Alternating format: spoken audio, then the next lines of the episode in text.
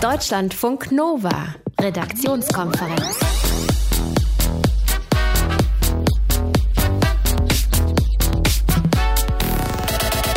Welche Serien habt ihr denn so in 2017 geguckt? Hm?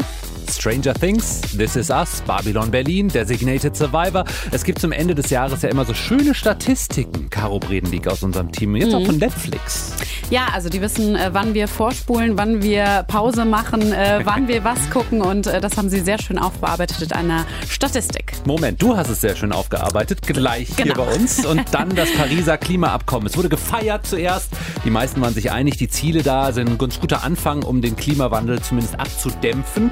Und dann der große Dämpfer von Donald Trump. Die USA steigt da wieder aus. Zum Jahrestag hat Frankreichs Präsident heute zu einem weiteren Gipfel nach Paris eingeladen, worum es da geht. Und was die Ziele sind, das gleich. Außerdem schenken wir euch diese Stunde wieder Tickets für Deutschlandfunk Nova auf der Bühne mit Brothers of Santa Claus, Superfood und Nosoyo. Kommenden Sonntag sind alle drei Konzerte hintereinander. Yeah. Infos gleich auch hier bei uns. Am Mikrofon heute Abend Ralf Günther. Hi. Deutschlandfunk Nova. Wir reden hier in Deutschlandfunk Nova ja öfter mal über Unternehmen, die unsere Daten sammeln und die die dann weiterverwerten, weiterverkaufen. Und in fast allen Fällen ist es so, dass es eher ein Grund ist zur Sorge, weil man eben gar nicht weiß, was passiert mit meinen Daten. Heute gucken wir aber mal auf eine ganz unterhaltsame Seite des Datensammelns, wenn zum Beispiel Streamingdienste uns am Ende eines Jahres zusammenstellen, was denn so angehört wurde und angeguckt wurde. Netflix hat da jetzt mit einem Tweet für ganz viele Reaktionen im Netz gesorgt. Caro Bredendiek, worum geht's? Um den Netflix-Film The Christmas Prince. Das ist so eine schnulzige Weihnachts-Love-Story. Also eine junge Reporterin soll über das Königshaus von Eldovia berichten und verliebt sich dann ganz überraschenderweise in den Thronfolger. schön. ja, habe ich mir auch schon äh, reingezogen Wirklich? beim Adventskranz basteln, ja. Und viele andere Leute offensichtlich auch. Und zwar ganz schön exzessiv. Denn Netflix hat bei Twitter Folgendes geschrieben. An die 53 Leute, die sich A Christmas Prince in den letzten 18 Tagen jeden Tag einmal angeschaut haben. Wer hat euch so verletzt? verletzt, weil Herzschmerzfilm, äh, den man vielleicht bei Liebeskummer äh, braucht. Äh, Aber unglaublich, jeden Tag den gleichen Film geguckt. Ja, äh, dabei ist er so gut jetzt ehrlich gesagt nicht, aber egal. Ähm, auf jeden Fall fanden das viele Leute tatsächlich gar nicht so witzig. Sie meinten, dass Netflix seine Nutzer bloßstellen würde und dass es creepy ist, wie viel die über uns wissen. Andere wiederum fanden es sehr lustig und Netflix selbst hat jetzt auch schon reagiert und nochmal betont, dass sie die Privatsphäre ihrer Nutzer ernst nehmen würden und äh, sie ja nicht persönlich jemanden vorführen. Ehrlich gesagt finde ich es jetzt auch nicht so schlimm. Ist doch eigentlich ganz unterhaltsam, so eine Statistik. Und wir wissen ja auch nicht, wer es ist. Ne? Nee. Also, manche Streamingdienste, ähm, die machen generell so ganz besondere Sachen. Spotify hat vergangene Woche auch seine Jahres-Best-of-Liste rausgehauen. Genau, und die Videodienste, die machen sowas natürlich auch. Äh, Die wissen ganz genau, wann wir was gucken, äh, wann wir vorspulen, was am belie- beliebtesten war. Bei Maxdome zum Beispiel war das hier die meistgeguckte Serie. Big Bang Theory. Korrekt. Und äh, bei den beliebtesten Maxdome-Serien war außerdem noch äh, Grey's Anatomy und Jerks dabei, also diese Serie mit Christian Ulmen. Und bei den Filmen haben die meisten Leute Avatar geguckt und Transformers. Oh, okay. Äh, Gibt es da noch abseitigere Statistiken, was unser Streaming-Verhalten angeht? Ja, das macht Netflix ganz gern, äh, wie man ja auch schon gesehen hat bei dem Christmas Prince Beispiel. Netflix hat zum Beispiel Nutzer befragt, bei welchen Serien wir am ehesten cheaten. Also welche Serien wir einfach ohne unseren Partner weitergucken, obwohl das eigentlich anders abgemacht war. Da sind ganz vorne Tote Mädchen lügen nicht, Orange, Orange is the New Black und Narcos. Habe ich alles nicht gesehen. Da wäre ich also nicht Cheating Ich gefährdet. Ich, ja, und ich habe äh, eine Folge Höhle der Löwen nicht äh, alleine geguckt und meine Freundin war nicht dabei. Meine Freundin war sehr sauer. Okay, was hast du noch? Weltweit war der Top-Tag bei Netflix dieses Jahr der 1. Januar, also wahrscheinlich schön verkatert, das kann man sich ja ganz gut vorstellen. Aber der Top-Tag in Deutschland war ein anderer, nämlich der 29. Oktober, der Tag der Zeitumstellung. Fand ich ganz witzig irgendwie. Und dann gibt's natürlich auch wieder Statistiken zu einzelnen Filmen und Serien, zum Beispiel diesem hier. Piratenfilm? Genau, Fluch der Karibik. Ja. Ein Netflix-Mitglied hat Fluch der Karibik dieses Jahr tatsächlich an jedem einzelnen Tag einmal geguckt. Alter, Wahrscheinlich schreibt er eine Doktorarbeit über Pirates of the Caribbean. Ähm, äh, anders ist das noch nicht zu erklären. Nee. Jeden Tag. Äh, Netflix nutzt diese ganzen Daten ja auch irgendwie, oder? Ja, äh, wir haben zum Beispiel gestern ja erst darüber berichtet, dass Netflix überlegt, den Nutzern verschiedene Versionen einer Serie anzubieten, je nachdem, was du sonst so guckst. Halt eine blutigere Variante oder eine romantische. Das ist aber noch Zukunftsmusik. Was sie aber tatsächlich schon gemacht haben, ist bei ihren Eigenproduktionen jetzt nicht einfach ins Blaue hineinzudrehen, sondern tatsächlich schon statistisch vorher abzusichern, dass das Ding auch richtig zünden wird. Zum Beispiel, vor ein paar Jahren wollte Netflix eine neue Serie produzieren. Dann haben sie geguckt, äh, was kommt denn besonders gut an bei unseren Nutzern. Erstens Filme von Regisseur David Fincher. Zweitens Filme mit Kevin Spacey. Und drittens eine BBC-Serie aus den 90ern mit dem Namen House of Cards. Genau. Netflix hat dann seine eigene Version davon gedreht mit David Fincher und Kevin Spacey und war damit ja auch mega erfolgreich. Ähm, naja, bis vor kurzem jedenfalls. Ja, jetzt ist Kevin Spacey statistisch und realistisch gesehen nicht mehr so der Erfolgsgarant momentan. Spotify, Netflix, Maxdome und Co. die erheben sehr viele Daten und sie machen was damit, machen auch ein wenig Spaß. Caro Bredendieck aus unserem Team hatte die Infos. In Deutschlandfunk Nova. Deutschlandfunk Nova. Redaktionskonferenz. Heute vor zwei Jahren, da haben die Staaten dieser Welt in Paris neue Klimaziele vereinbart und danach wurde geklatscht und gejubelt und in der Theorie sind sie weitreichend. In der Praxis muss aber jedes Land den Klimaschutz irgendwie selbst ausgestalten und da ist natürlich viel Luft nach oben. Zum Jahrestag, da hat der französische Präsident Emmanuel Macron deshalb wieder nach Paris eingeladen zum One Planet Summit. Prominent besetzt ist der Gipfel, ja, so halb. Angela Merkel zum Beispiel kommt nicht selbst vorbei, sondern schickt Umweltministerin Barbara Hendricks. Und ob dieser Gipfel trotzdem wichtig ist, darüber sprechen wir mit Deutschlandfunk Nova Reporter Marcel Wagner in Paris. Marcel, der Klimagipfel in Bonn ist gerade erst vorbei und schon gibt es den nächsten Gipfel in Paris. Was gibt es denn schon wieder zu besprechen? Arnold Schwarzenegger war da. Natürlich war der wichtig. nee, es gab tatsächlich eine Menge zu besprechen heute. Also ähm, das war von vornherein auch klar, dass das hier ein etwas anderer Gipfel sein würde als ähm, der zum Beispiel in Bonn. In Bonn, der hat ja zwei Wochen gedauert. Da waren die Staats- und Regierungschefs fast sämtlicher Länder da. Und da wurde wirklich so im Großen verhandelt, auf welchen gemeinsamen äh, kleinsten Nenner vielleicht man am Schluss kommen kann. Ähm, heute, das sollte was ganz anderes sein. Da ging es wirklich um die Praxis. Denn vor zwei Jahren hier in Paris, da haben die Staaten ja gemeinsam gesagt, wir wollen nach Möglichkeit den Temperatur Temperaturanstieg in den nächsten Jahrzehnten auf zwei Grad Celsius ähm, reduzieren oder begrenzen, besser gesagt. Und ähm, die Frage ist nur, wie macht man das denn überhaupt? Man muss ja auch irgendwie mal anfangen, irgendetwas zu ändern. Und Emmanuel Macron, der französische Präsident, der hat heute gesagt, im Moment befinden wir uns geradewegs auf dem Weg Richtung 3 oder 3,5 Prozent. Und deshalb müssen wir jetzt was machen. Und das war Thema heute hier auf dem Gipfel. US-Präsident Donald Trump, der war gar nicht eingeladen. Angela Merkel fährt nicht hin. Äh, aber trotzdem sind jede Menge Leute in Paris. Arnold Schwarzenegger. Wer ist denn noch zum Gipfel gekommen?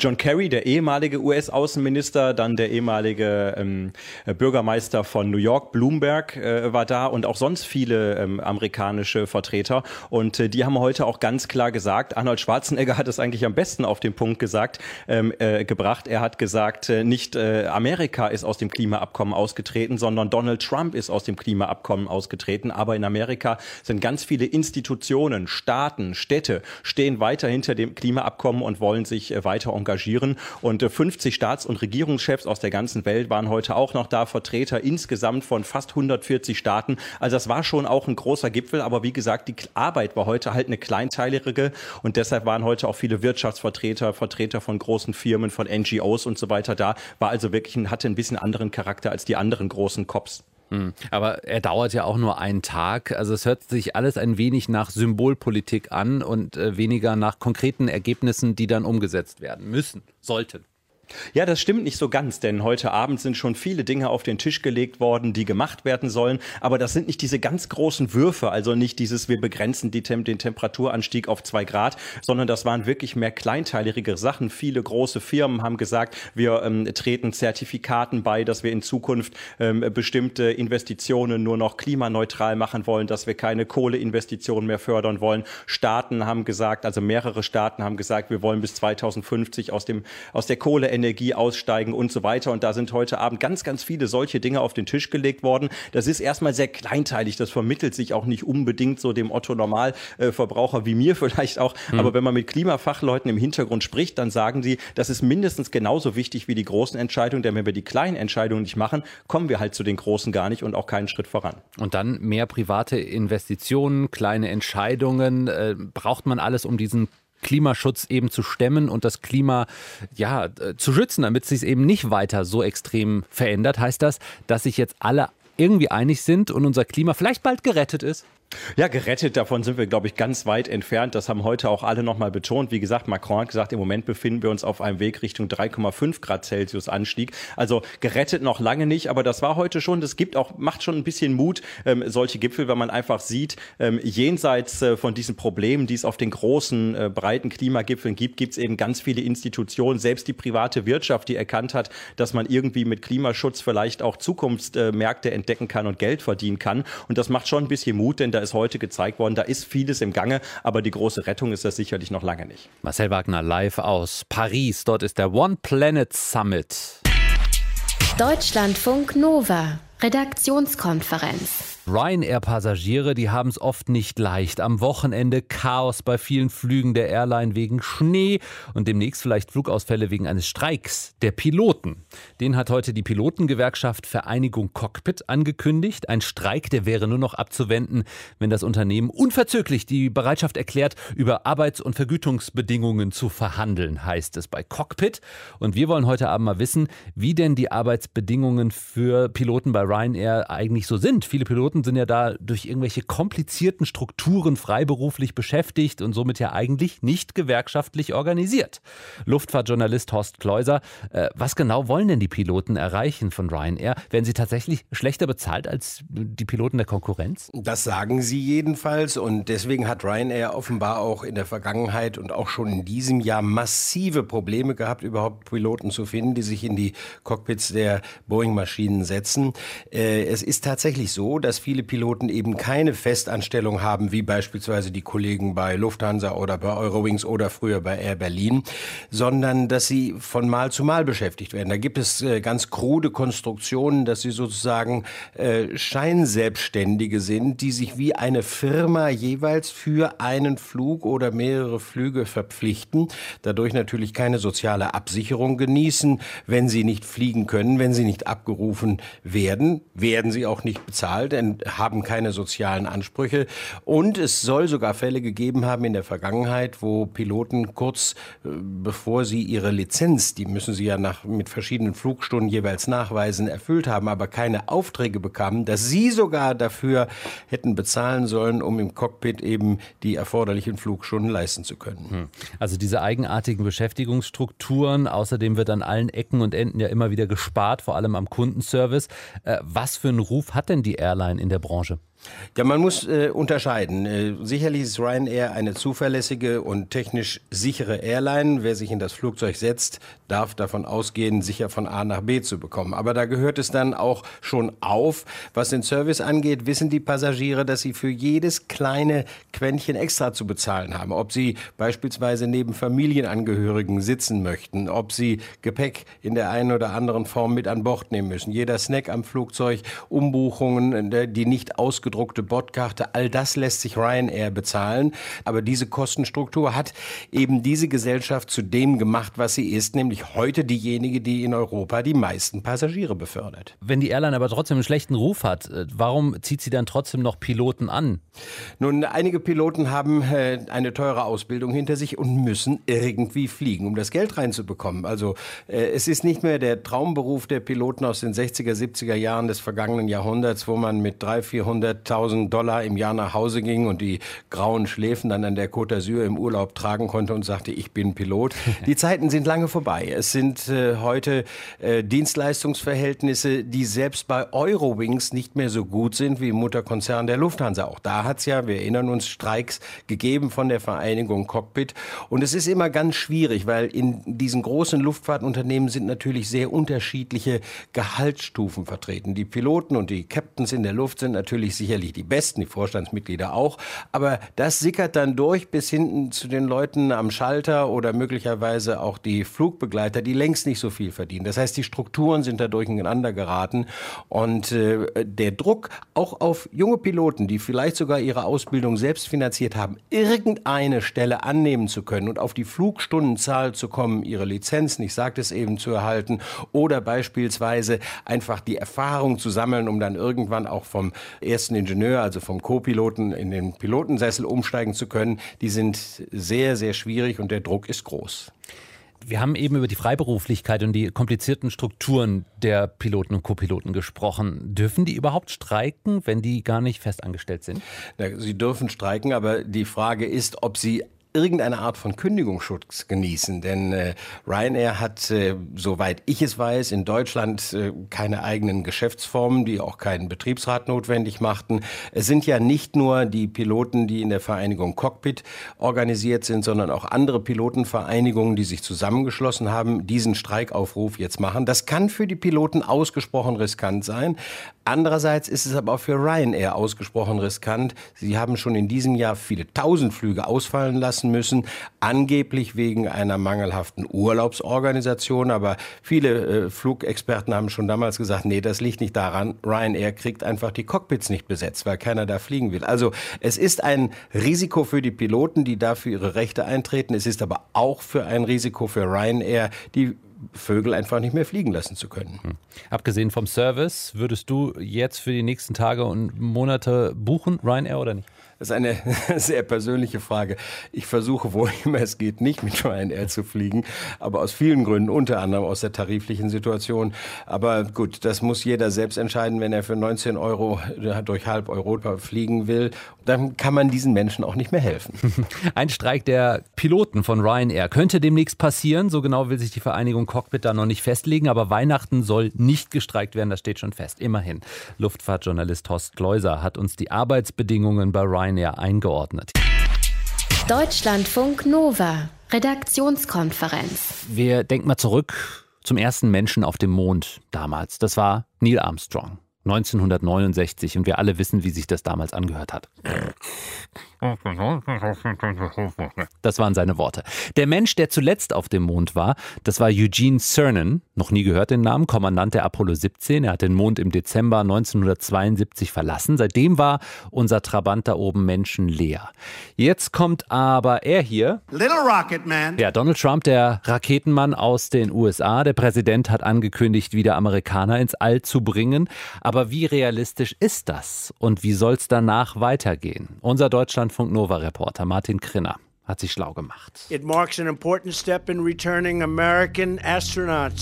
Es ist ein wichtiger Schritt auf dem Weg, amerikanische Astronauten wieder auf den Mond zu bringen. Zum ersten Mal seit 1972 für langfristige Forschung und Nutzung.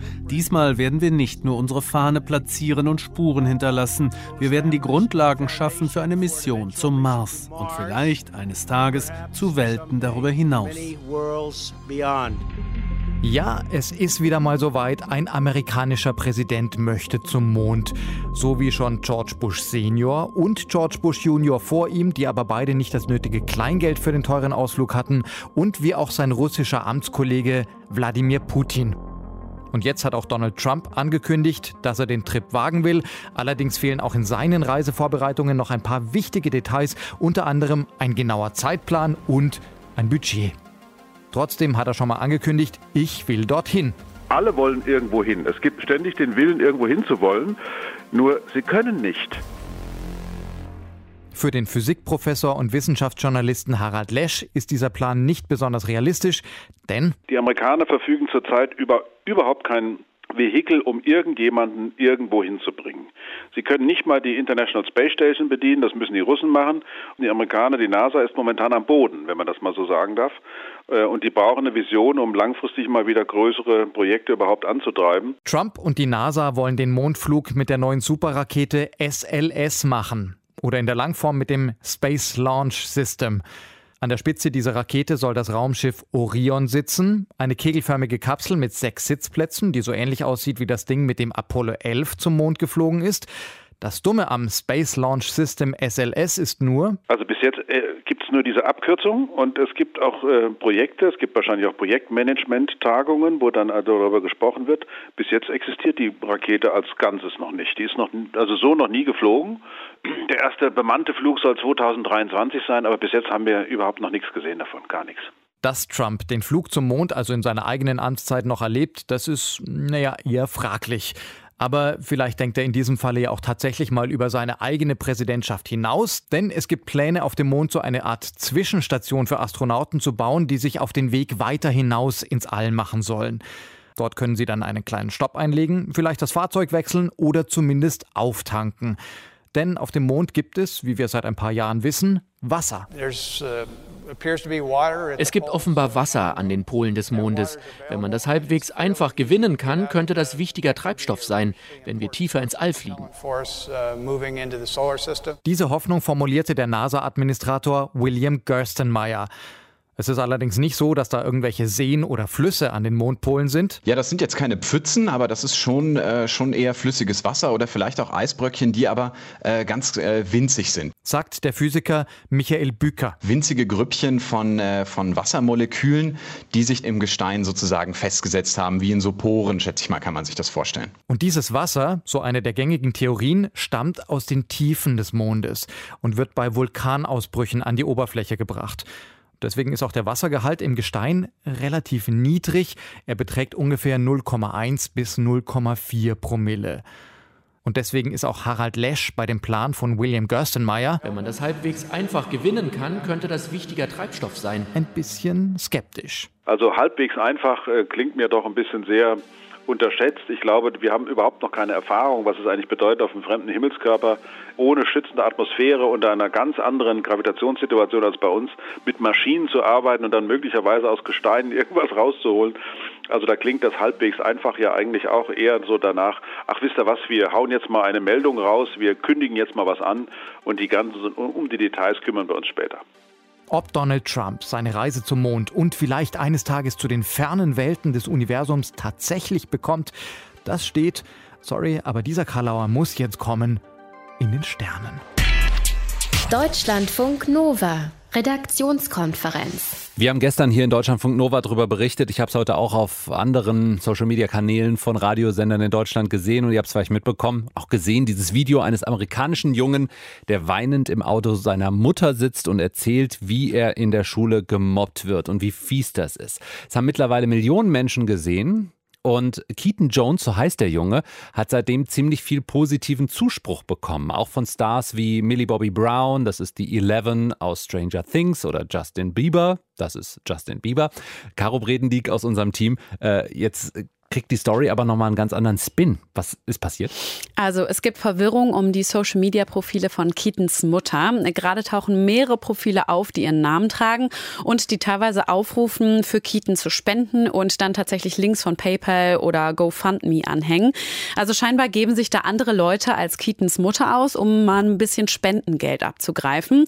Und es gibt auch Berichte, dass Keatons tatsächliche Mutter auch ein Spendenkonto eingerichtet hat. Und auch daran gibt es jetzt Kritik, weil viele viele Leute sagen, äh, klar, wir sprechen ihm Mut zu und er sollte nicht gemobbt werden, aber äh, wozu soll die jetzt Geld haben? Hm. Das ist das eine. Aber ich habe noch gelesen, dass es jetzt auch Rassismusvorwürfe gibt. Ja, in der Tat. Es gab ja ziemlich viel Aufmerksamkeit durch das Video für Keaton, aber eben auch für den Rest seiner Family. Und so sind jetzt eben zwei Fotos aufgetaucht. Die zeigen Keatons Mutter, beziehungsweise auch Keaton und andere Kinder neben der Confederate Flag, also diese rote mit den Sternen. Die ist ja in den USA ziemlich umstritten, um es mal vorsichtig zu sagen. In vielen Südstaaten sagen die Leute, die Flagge gehört zu unserer Identität. Aber viele andere sagen eben, dass diese Flagge ein Symbol ist für die Sklavenzeit, für Rassismus und für Hass. Hat sich Keatons Familie selber dazu geäußert, zu dieser Flaggen, zu diesem Foto? Ja, er und seine Mutter haben dem Fernsehsender CBS ein Interview gegeben und äh, sie sagt eben, dass sie keine Rassistin sei und dass die Öffentlichkeit jetzt genau auf den einzigen beiden Fotos von ihr rumreiten würde, die es überhaupt von ihr mit der Confederate Flag geben würde. The only two photos on my entire planet that I'm anywhere near a Confederate flag. It was ironic. It was funny. It didn't have anything to do with no racist intent. No. No, absolutely not. Aber das glauben eben viele Leute eh jetzt nicht so wirklich. Die Stimmung kippt gerade ein bisschen und viele sind enttäuscht. Ähm, aber ich habe auch viele Kommentare gelesen, in denen die Leute gesagt haben, also wenn die Rassisten sind und mit so einer Flagge posieren, finde ich blöd, aber gemobbt werden sollte trotzdem niemand. Das Video ist wirklich herzzerreißend ja. von dem Jungen. Der weint wirklich, weil er sehr viel gemobbt wurde in der Schule. Die Story um den gemobbten amerikanischen Jungen hat ein neues Kapitel bekommen. Es geht um Geld um ja, Pseudospenden und dann vielleicht doch Spenden und um Rassismusvorwürfe.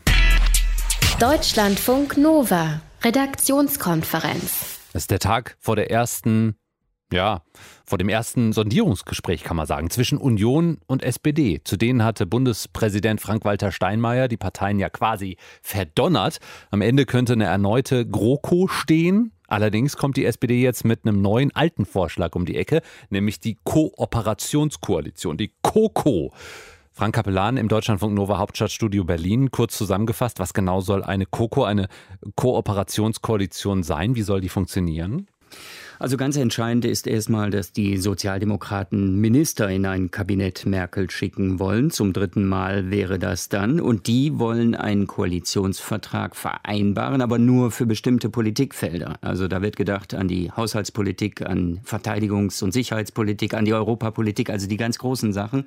Die will man verbindlich festlegen in einem Koalitionsvertrag. Aber andere Dinge, ich denke jetzt mal an Klimapolitik, Gesundheitspolitik, die sollen offen bleiben. Und da will man sich an der Union reiben. Aber ist es nicht so, dass bei einer ganz normalen großen Koalition auch bestimmte Dinge offen geblieben wären? Hier bleiben jetzt einfach nur mehr Dinge offen.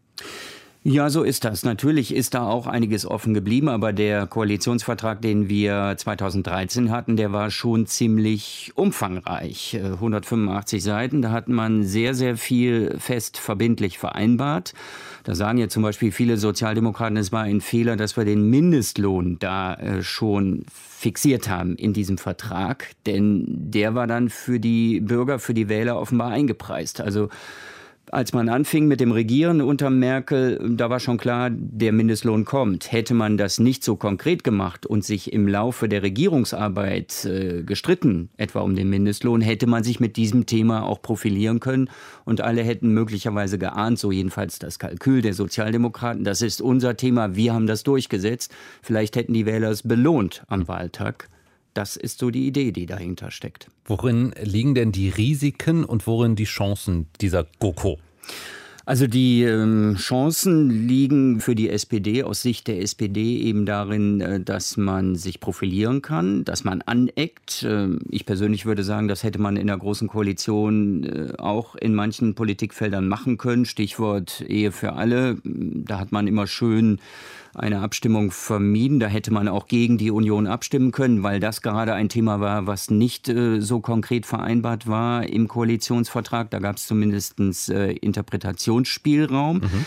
Also das wäre durchaus eine Chance. Äh, auch der Parlamentsbetrieb könnte lebendiger werden, weil bei den Themen, die nicht vereinbart worden sind, da muss man sich Mehrheiten suchen, auch bei den anderen Partnern. Und dann das ist dann das Risiko für die SPD, das ist der Haken. Ähm, dann hat die Union mehr Partner, als die SPD es hat. Denn dann könnte man sich Mehrheiten suchen, auch ähm, ja, bei der FDP, bei den Grünen. Die sind ja in vielen Dingen Stichwort Jamaika-Verhandlungen, da haben wir es gesehen, sehr nah an der Union dran. Die würden dann bei manchen Politikfeldern sicherlich mitstimmen. Auch die AfD wäre mit im Boot, das will man gar nicht. Ähm, aber so könnte es kommen. Das ist das Risiko für die SPD. Deswegen glaube ich auch nicht, dass die Sozialdemokraten, dass sich vor allen Dingen der Parteivorsitzende Martin Schulz am Ende wirklich äh, für dieses Kooperationsmodell wird entscheiden können. Gibt es das eigentlich schon? Also diese Kooperationskoalition, irgendwelche Vorbilder, die so funktionieren? Oder ist das bisher nur Theorie? Zumindest in Deutschland ist das blanke Theorie. Ähm, das war die Partei Linke, Matthias Miersch, Ulrich Kelber von der SPD, die haben sich das ausgedacht. Äh, es wird heute heftig diskutiert, aber ähm, die reden schon seit zwei Wochen darüber. Meiner Ansicht nach ist es allein eine Krücke. Es soll eine Brücke sein für die Gegner der Großen Koalition. Ähm, aber ich denke, das ist zu kurz gedacht. Also man hat keinerlei Erfahrung mit diesem Modell und seitens der Union hören wir auch jetzt schon wieder mit uns nicht. Die SPD muss sich entscheiden, entweder richtig regieren oder gar nicht regieren oder tolerieren, aber kein Mischmasch. Hm. Viele kommentieren jetzt, auch bei uns bei Facebook und Twitter, die SPD, die drückt sich hier vom weiteren Regieren. Du hast es ja gerade schon gesagt. Kindergeburtstag wird da geschrieben. Schadet sich die SPD mit diesem Vorschlag vielleicht sogar eher momentan, als dass es ihr nützt? Ja, ich würde das eher so sehen. Äh, nichts Halbes und nichts Ganzes. Und am Ende könnte hängen bleiben, naja, die wollen vor allen Dingen ihre Minister wieder ins Kabinett äh, schicken. Und äh, denen geht es um die Posten in einer Regierung Merkel. Und das wäre eigentlich fatal, denn ähm, da sagen Sie jetzt immer wieder, ähm, wir wollen auch Inhalte umsetzen. Das könnten Sie natürlich auch in bestimmten Teilen. Aber wenn Sie so eine halbe Sache machen, könnte das am Ende in der Tat hängen bleiben. Denen geht es nur um Posten. Ab morgen erstes Beschnuppern von Union und SPD für eine neue GroKo oder doch vielleicht eine KOKO, eine Kooperationskoalition. Infos aus Berlin waren das von Frank Kapellan aus unserem Hauptstadtstudio. Deutschlandfunk Nova, Redaktionskonferenz. Wenn der Wind nicht mehr so weht, wie wir das mal gewohnt waren, und dann nicht so viel Ertrag einbringt bei den Windkraftwerken, ist das doof. Könnte aber kommen, werdet ihr jetzt hören in unserem Best-of aus den Wissensnachrichten von heute von Jenny Rieger. Deutschlandfunk Nova. Wissensnachrichten. Mehr Windenergie, weniger Strom aus Kohlekraftwerken. So sieht die Klimaschutzstrategie vieler Staaten aus. In Zukunft könnte es aber sein, dass Windkraftwerke auf der Nordhalbkugel weniger Strom erzeugen. Schuld ist der Klimawandel, der die Windverhältnisse verändert. Das schreiben Forscher der Uni Colorado im Fachmagazin Nature Geoscience. Sie haben zehn verschiedene Klimamodelle durchgerechnet, ausgehend von verschiedenen Prognosen zur globalen Erwärmung. Dabei kam heraus, auf der Nordhalbkugel weht in Zukunft weniger Wind. Das könnte unter anderem dazu führen, dass Windkraftwerke in den USA bis zum Jahr 2100 14 bis 18 Prozent weniger Strom produzieren. Die Forscher erklären das so. Weil sich die Arktis besonders stark erwärmt, verkleinert sich der Temperaturunterschied zwischen den Tropen und dem Nordpol. Das führt dazu, dass die Luftströme zwischen nördlichen und südlichen Breiten schwächer werden. Auf der Südhalbkugel ist es allerdings genau umgekehrt. Dort könnten die Winderträge um rund 40 Prozent zunehmen, zum Beispiel in Brasilien und Australien. Für die Planung neuer Windparks sind die Prognosen nach Aussage der Wissenschaftler noch zu grob. Stur lebt es sich länger und besser. Das zeigt eine Studie der Universitäten San Diego und Rom. Sie haben knapp 30 Menschen aus abgeschiedenen süditalienischen Dörfern befragt, die alle zwischen 90 und 101 Jahre alt waren, sowie deren Familienmitglieder. Dabei zeigte sich, dass es den Alten körperlich vielleicht etwas schlechter ging als ihren jeweiligen jüngeren Verwandten. Mental ging es ihnen dagegen deutlich besser. Die alten Menschen zeichneten sich vor allem durch ihre Sturheit und einen gewissen Kontrolldrang aus. Sie hatten aber auch eine starke Bindung zu ihrer Familie und zu ihrem Land, von dem die meisten von ihnen lebten und das sie noch immer bearbeiteten. Das gebe den Leuten einen Sinn für ihr Leben, so die Forscher. Sie gehen davon aus, dass unsere Einstellung zum Leben und unsere Persönlichkeit einen Einfluss darauf haben, wie alt wir werden und auch wie glücklich wir alt werden. Die meisten Studien bisher gucken dagegen vor allem, ob sich genetisch nachweisen lässt, warum manche Menschen älter werden als andere. Die Entwicklung von wilden Tieren wird stark durch den Menschen beeinflusst. Eine Studie im Fachblatt Nature Ecology and Evolution zeigt, dass vor allem die Jagd auf Braunbären unerwartete Effekte hervorruft. Kleinere, genetisch nicht so gut ausgestattete Bärinnen behalten ihren Nachwuchs meist lange bei sich, damit er bessere Überlebenschancen hat. Genetisch gut ausgestattete, große, starke Bärenmütter lassen ihren ebenfalls größeren und stärkeren Nachwuchs dagegen früher allein und pflanzen sich öfter fort. In Schweden dürfen Bären, die im Familienverband unterwegs sind, aber nicht geschossen werden. Das heißt, dass paradoxerweise die Überlebenschancen von genetisch weniger gut ausgestatteten Müttern und deren Nachwuchs deutlich steigen. Damit sorgt der Mensch unbewusst für eine Selektion von Bären, die weniger reproduktiv sind. Für die Studie wurden Daten aus Skandinavien ausgewertet. Dort hat ein internationales Wissenschaftlerteam mehr als 30 Jahre lang das Leben von insgesamt rund 900 Braunbären verfolgt, und zwar von der Geburt bis zum Tod. Braunbären können bis zu 30 Jahre alt werden. Die Daten zeigen aber, dass sie im Schnitt nur fünf Jahre leben, kaum lang genug, um selbst Nachwuchs bekommen zu können. In den kommenden Nächten lohnt es sich, wieder öfters in den Himmel zu gucken. Zwischen den Wolkenlücken sind dann nämlich ziemlich viele Sternschnuppen zu sehen, über 100 pro Stunde. Das Himmelsspektakel haben wir einer langen Staubwolke zu verdanken, die diese Woche die Erde kreuzt. Die Wolke hat der Asteroid Phaeton auf seiner Bahn hinterlassen. Einige Forscher vermuten, dass sie frei wurde, als Phaeton aus irgendeinem Grund auseinandergebrochen ist. Wenn die Staubpartikel in die Atmosphäre eintreten, leuchten sie als Sternschnuppen auf. Weil sie aus dem Sternbild der Zwillinge zu kommen scheinen, sprechen Astronomen von den Geminiden, das ist lateinisch für Zwillinge. Die Geminiden gelten bei Forschern als der zuverlässigste und schönste Sternschnuppenstrom des Jahres. Auch weil die Geminiden mit 125.000 Kilometern pro Stunde vergleichsweise langsam in die Atmosphäre eintreten. Manche Sternschnuppenströme sind doppelt so schnell. Deutschlandfunk Nova Mietpreise, die Mietpreisbremse, der aufgeblähte Immobilienmarkt, wenn er denn aufgebläht ist, man weiß es nicht. Seit ein paar Jahren sind die Preise für Mietwohnungen tatsächlich ja gestiegen, auch die Kaufpreise für Häuser und Wohnungen immer wieder Thema äh, im internationalen Vergleich immer noch relativ niedrig, ne? aber für uns Deutsche und vor allem U30-Leute immer unbezahlbarer. In Bayern, im beschaulichen Eichstätt, da ist die Situation mittlerweile so angespannt, dass selbst der Oberbürgermeister Andreas Steppberger keinen Platz mehr in der Stadt findet und in den benachbarten Kreis ziehen muss. Herr Steppberger, als Sie vor fünf Jahren zum Oberbürgermeister gewählt wurden, da gab es Gerede damals, weil Sie damals noch nicht in Eichstätt selbst gewohnt haben. Jetzt ziehen Sie schon wieder weg. Wie geht es Ihnen damit?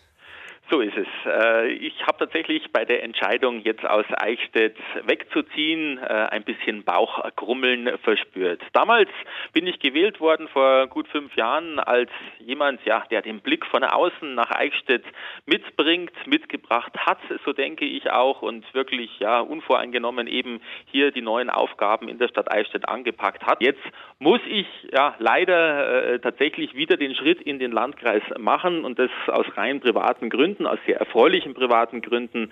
Meine Familie bekommt Nachwuchs, wir bekommen unser viertes Kind und ja, der Wohnungsmarkt, die Lage auch auf dem Bestandsimmobilienmarkt ist halt so angespannt, dass man sich auch als Oberbürgermeister nicht leicht getan hat, im Stadtgebiet Eichstätt da eine passende Immobilie zu finden. Aber mal ganz ehrlich, Sie haben einen Top-Job, der ist sicher, sind wahrscheinlich verbeamtet, äh, bekommen mehrfach Kindergeld. Da kommt auch einiges zusammen. Wieso bekommen Sie kein Haus, keine große Wohnung zu einem ordentlichen Preis. Es fehlt am Angebot. Es fehlt tatsächlich am Angebot der entsprechenden Immobilien. Der Immobilienmarkt ist ja auch hier auf dem ländlichen Raum inmitten Bayerns im Herzen des Naturparks Altmühltal wirklich leer gefegt. Wir haben natürlich auch den Druck von den umliegenden Metropolen tatsächlich bis nach München, Nürnberg rein, insbesondere aber auch Ingolstadt. Dann ist natürlich das Interesse an Eichstätt äh, groß und da ist der Markt entsprechend leergefegt. Und ein Oberbürgermeister äh, hat da natürlich auch keinen Vorteil und er will auch keinen Vorteil. Ich will genauso behandelt werden wie jeder andere auch. Und ja, wir haben deswegen die Suche auch über die Stadtgrenzen hinaus ausgeweitet, um entsprechende Wohnfläche für eine sechsköpfige Familie zu finden. Jetzt, ähm, wenn Sie jetzt gerade bei Immobilien Scout oder bei Immowelt für mhm. Ihre Stadt äh, nach Ihrer Wohnung oder Ihrem Haus suchen würden, bleiben wir aber mal Mieten. Äh, wie viele Wohnungen, wie viele Häuser würde denn das Netz ausspucken momentan? Zwei, drei? Absolut richtig. Wirklich, ja. Das Netz spuckt tatsächlich an Bestandsimmobilien. Also Wohnungen gibt es in der Tat äh, noch etliche zu haben, aber an Bestandsimmobilien, Häuser, Einfamilienhäuser oder auch Doppelhäuser, Reihenhäuser spuckt das Netz im Stadtgebiet Eichstätt, im reinen Stadtgebiet Eichstätt nicht mehr aus. Und wenn es welche ausspuckt, dann spuckt äh, Immobilien aus, Bestandsimmobilien, 50 Jahre alt, 60 Jahre alt, für eine halbe Million, äh, wo sie aber dann nochmal ja, Minimum 200, 300 300.000 Euro hineinrichten müssen und dann kommt man wirklich ins Überlegen, wenn ich dann eine Dreiviertel der Million investiere, dann kann ich auch gleich selber bauen. Das wollten wir nicht aus Verschuldensgründen. wir wollten die Kinder nicht verschulden und außerdem, naja, man will sich auch nicht dem Makel aussetzen als Oberbürgermeister. Jetzt nimmt man das knappe Bauland tatsächlich auch noch vielleicht einer anderen kinderreichen Familie in Eichstätt weg.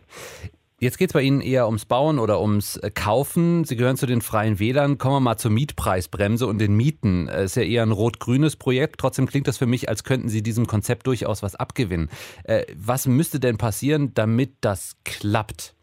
Äh, absolut kann ich dem Konzept was abgewinnen, muss ich ganz ehrlich sagen, denn auch die Mietpreise, nicht nur die Kaufimmobilien gehen nach oben, auch die Mietpreise gehen natürlich konstant und stetig nach oben. Dem kann eine Kommune natürlich auch entgegenwirken, aber ansonsten auf dem freien Immobilienmarkt haben Sie recht, gehen die Mieten auch drastisch nach oben. Und da muss ich ganz ehrlich als freier Wähler auch sagen, selbstverständlich, eine Mietpreisbremse hat ihren Charme. Die Kommunalpolitik kann das leider nicht, hier ist die Landespolitik gefragt. Er will aus seiner eigenen Stadt jetzt erstmal rausziehen. Oberbürgermeister von Eichstätt, Andreas Steppberger war das. Deutschlandfunk Nova. Redaktionskonferenz. Eine Regierung haben wir noch nicht. Aber das heißt nicht, dass die Bundestagsabgeordneten nicht arbeiten momentan. Diese Woche ist wieder Sitzungswoche. Das heißt, die Abgeordneten treffen sich im Plenum und debattieren. Union, SPD, Linke, Grüne, FDP und die AfD alle sitzen im Bundestag. Hier ist Deutschlandfunk Nova und Caro Bredendieck. Heute gab es wieder genervtes Augenverdrehen im Bundestag. Was ist passiert? Es geht um den Post eines AfD-Politikers, nämlich Stefan Keuter aus Essen. Der hat heute Morgen ein Bild gepostet vom Plenum im Bundestag. Man sieht viele AfD-Politiker auf ihren Plätzen und die von den anderen Parteien sind alle leer. Mhm. Und Keuter hat dazu geschrieben, die AfD ist da, in den Reihen der Altparteien herrscht gähnende Leere. Das Problem für Keuter ist jetzt nur, natürlich sieht man bei einem Post ja auch, wann er abgesetzt wurde und das war eben 8.39 Uhr. So, und was ist falsch an 8.39 Uhr? Dass da die Plenarsitzung noch gar nicht angefangen hatte. Die ging nämlich erst um 9 Uhr los. Grünpolitikerin Renate Künast hat dann auch kommentiert, dass alle anderen 20 Minuten vor der Sitzung eben noch was zu arbeiten hatten. War denn dann später mehr los, als die Sitzung angefangen hatte? Ja, das kann man auf mehreren Videos von Debatten heute auch sehen. Also der Bundestag war jetzt nicht komplett voll, aber es war eben von allen Leuten, von allen Parteien Leute da und nicht nur von der AfD. Hat denn dieser AfD-Politiker sich äh, dazu geäußert, dass er enttarnt wurde jetzt, äh, nachdem das Ganze entlarvt Post war. Ja, er hat mit der Westdeutschen Allgemeinen Zeitung gesprochen und hat abgestritten, dass der Post absichtlich irreführend war. Er habe nur zeigen wollen, dass bei der Sitzung heute viele AfD-Abgeordnete am Start waren. Und es ist übrigens nicht das erste Mal, dass die AfD so eine Aktion gebracht hat. Im November hat ein anderer AfD-Politiker schon ein Foto gepostet, das zeigen sollte, wie fleißig die AfD-Politiker sind und wie faul alle anderen. Aber auch das wurde damals als Fake entlarvt. Deutschlandfunk Nova. Redaktionskonferenz. Wie geht das? Also in drei Tagen gleich mal alles besser machen als der Vorgänger. Das ist der Auftrag an Peter Stöger. Er soll Borussia Dortmund retten als neuer Trainer. Heute ist ein dritter Arbeitstag. Dortmund spielt gegen Mainz. Hier ist Deutschlandfunk Nova. Drei Tage hat er also nur äh, Zeit, um seine Mannschaft irgendwie einzustellen, zu justieren. Aber was bringen eigentlich so Trainerwechsel, so ja, nervöse Entscheidungen? Wie können Trainer kurzfristig Akzente auch setzen? Darüber sprechen wir mit dem ehemaligen Bundesliga-Profi Martin Meichelbeck. Er ist äh, Sportpsychologe und einer der Direktoren von Gräuter Fürth. Martin, als du in der ersten und in der zweiten Liga damals gekickt hast als Profi, wie viele Trainerwechsel hast du selber erlebt? Also ich war jetzt zwölf Jahre Profi. Ich habe eigentlich gar nicht so viele Trainerwechsel erlebt. Ich habe, glaube ich, so insgesamt acht Stück oder so erlebt. Aber immerhin, wie ist es denn dann danach? Äh, ist es danach direkt besser geworden? Ist die Mannschaft enthusiastischer, hat neue Energie? Ja, das kann man natürlich jetzt nicht so pauschal sagen, ne? weil das ist natürlich erstmal immer eine neue Situation für jeden, sowohl für den Trainer als auch für das Trainerteam, für das Funktionsteam und natürlich dann auch für die Mannschaft. Äh, letztendlich geht es ja immer auch dann darum, in einer Neuorientierung. Ne? Und viele sehen natürlich da für sich auch so einen Neuanfang, so eine neue Chance halt auch, äh, sich dann auch in den Vordergrund äh, zu bringen. Und es betrifft da auch wiederum alle Ebenen. Ne? Deswegen hat oft auch so ein Trainerwechsel oft auch so, einen, so einen kurzfristigen Effekt. Die Studien aber, glaube ich, sagen, dass mittel- und langfristige Effekte manchmal eher schwieriger sind. Hm. Nach deiner Karriere, da hast du Sportpsychologie studiert. Wie bewertest du aus der Sicht die Situation? Ab wann machen Trainerwechsel wirklich Sinn? Also erstmal ist es ein großes Paradoxon im, im, im Profifußball. Also du, ein Trainer ist auch eine Führungskraft, ähm, dem gibst du bei einer Neuanstellung erstmal sehr, sehr viel Freiraum und auch, auch Macht in, seinen, in seiner Position und natürlich auch in seinen Entscheidungen. Ist dann aber der Misserfolg da, dann ist auf einmal der Trainer das schwächste Glied in der Kette und wird dafür ausschließlich verantwortlich gemacht. Aber ich weiß jetzt nicht, ob das immer nur an einem Cheftrainer dann liegt, dass Erfolg da ist oder nicht da ist, weil halt Erfolg und Misserfolg immer extrem multifaktoriell ist. Aber wie macht ihr das denn dann bei Kräuter Fürth? Also äh, wenn jetzt ein Trainer wie beim ersten FC Köln nur ein paar Punkte innerhalb von einem halben Jahr sammelt, dann muss man doch irgendwann auch aktiv werden. Ja, die Frage ist natürlich immer, und das ist eigentlich mal so das Entscheidende, wie ist die Verbindung zwischen Mannschaft und Trainer? Das mhm. ist immer so das Entscheidende, sowohl auf einer fachlichen Ebene als auch auf einer menschlichen Ebene. Es wird immer so sein bei einem Kader von 25, 30 Mann, dass ein Trainer nie bei allen Spielern beliebt sein wird. Fußballer sind Ich-AGs, wo jeder letztendlich darauf guckt, dass er erfolgreich agiert. Ja, und wenn er nicht spielt, und Fußball ist immer relativ leicht, es reduziert sich oft nur auf Spielen oder Nicht-Spielen, dann wird er dementsprechend eine Sympathie oder Antipathie für den Trainer haben. Und deswegen ist es immer das Entscheidende, halt auch äh, zu gucken, wie ist die Beziehung zwischen Mannschaft und Trainer. Und dementsprechend kann man dann halt seine Bewertungen dann auch vornehmen. Das ist das entscheidende Kriterium in meinen Augen, nicht nur die Ergebnisse. Ja gut, aber dann haben wir einen super beliebten Trainer. Äh, die Mannschaft steht voll hinter ihm. Er holt trotzdem nur drei Punkte in einem halben Jahr und dann? Genau, und dann guckt man sich halt einfach auch die fachliche Entwicklung halt an. Und die fachliche oder die sportliche Entwicklung, die war halt leider nicht gut. Ähm, Peter Stöger, der hat jetzt drei Tage Zeit gehabt, vom 1. FC Köln weg zum BVB, ja. hat die neue Mannschaft kennengelernt. Drei Tage, was kann ein Trainer in dieser Zeit bewirken? Ähm, ich kann mir vorstellen, also dass, dass so ein Peter Stöger einfach Borussia Dortmund erstmal als super geile Herausforderung sieht. Es ist ein toller Verein mit tollen Spielern ich glaube, das ist auch ein Teil seiner Verarbeitung, dann eben eine, eine Stufe noch einmal höher zu gehen. Und äh, Borussia Dortmund ist Top 3 in Deutschland. Ähm, ja, das ist einfach, einfach eine tolle Herausforderung und er spürt bei sich scheinbar die Energie, dass er das auch kann und will und dementsprechend ist es so, dass, glaube ich, die Zeit in Köln kostet natürlich krass, gerade die letzte Zeit, aber dann kriegt man auf so einen Anruf und dann wird irgendwie so eine Reset-Taste gedrückt in, in Menschen und dann geht es neu los und scheinbar ist es bei ihm so. Und aus Sicht der Spieler, also die haben denn jetzt die letzten Tage erlebt, was äh, kann das in drei Tagen bei denen bewirken? Ähm, auch da Neuorientierung, neue Herausforderungen, neue Chance, ähm, einfach sich neu, neu beweisen wollen, sich neu zeigen wollen. Ähm, natürlich guckt ein Spieler dann auch immer, dass er sich von der besten Seite zeigt. Ne? Klar, das sind Ich-AGs, die funktionieren wollen. Mhm. Und äh, das kann bei einem Spieler am Anfang immer einiges bewirken, klar. Was bringt ein neuer Trainer? Bundesliga-Profi, Ex-Bundesliga-Profi Martin Meichelbeck und jetzt Sportpsychologe und einer der Direktoren von Kräuter Fürth war das in Deutschlandfunk Nova. Und das war die Redaktionskonferenz am Dienstag. Mit dabei Caro Bredendick. Tschö. Und ich bin Ralf Günther. Bye bye. Deutschlandfunk Nova, Redaktionskonferenz. Montag bis Freitag ab 18.15 Uhr. Mehr auf deutschlandfunknova.de.